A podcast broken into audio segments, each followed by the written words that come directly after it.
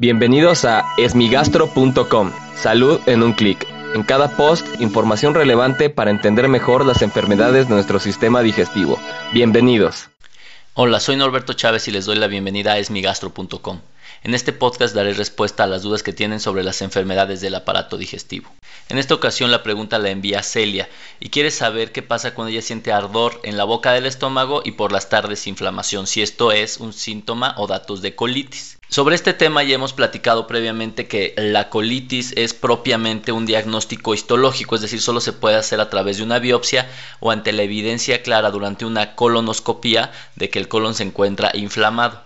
Sin embargo, la mayoría de las personas entiende la colitis como el síndrome de intestino irritable y este síndrome se caracteriza por distensión abdominal, es decir, también lo que se denomina como inflamación del abdomen, pero también se asocia a alteraciones del hábito intestinal, estreñimiento, constipación o la mezcla de estas alteraciones para la forma de evacuar. Por lo tanto, para poder realizar el diagnóstico de colitis o de síndrome de intestino irritable, pues se requiere cumplir algunos criterios, la mayor parte de ellos se pueden obtener por medio de una exploración física y de un interrogatorio, pero se tienen que tener algunos estudios básicos que nos aseguren que el paciente no tiene otra enfermedad, ya que el síndrome de intestino irritable por definición debe de tener estudios tanto de endoscopía como de sangre y materia fecal normales. Ahora bien, cuando el paciente refiere este ardor en la boca del estómago, es decir, un dolor en la parte superior del abdomen, que muchas veces se conoce como epigastralgia, puede ser ocasionado por distintas alteraciones. Lo más frecuente suelen ser la enfermedad acidopéptica, es decir, puede haber una inflamación de la mucosa del tubo digestivo alto, es decir,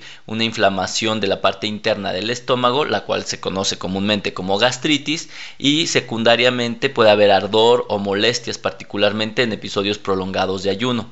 Esto a veces también se confunde con datos de reflujo gastroesofágico, que como mencionamos en otros de los podcasts, el reflujo gastroesofágico tiene un ardor pero que asciende de la parte superior del abdomen hacia el pecho a diferencia de la epigastralgia o del dolor en la parte superior del abdomen, que es muy característico de la enfermedad acidopéptica o gastritis. En este escenario hay que pensar si el paciente tiene factores de riesgo como tabaquismo, consumo de alcohol o de antiinflamatorios, los cuales pueden ocasionar este problema.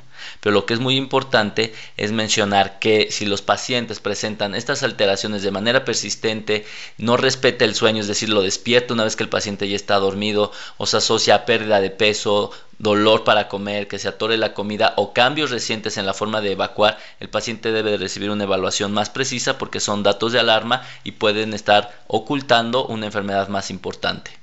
Muchas gracias a Celia por enviarnos esta pregunta. Si tienes alguna duda, te invito a que escuche los episodios previos. Y si aún tienes algo que no te haya quedado claro, en el sitio web esmigastro.com encuentras el formulario a través del cual puedes enviarnos tu pregunta. Y si quieres participar en el podcast, solo marca el 55 41 69 11 04 y podrás grabar el mensaje, el cual yo daré respuesta. Gracias por haber escuchado este post. Si la información les fue útil, compártanla. Hagamos que más gente esté informada. Los esperamos en el próximo podcast.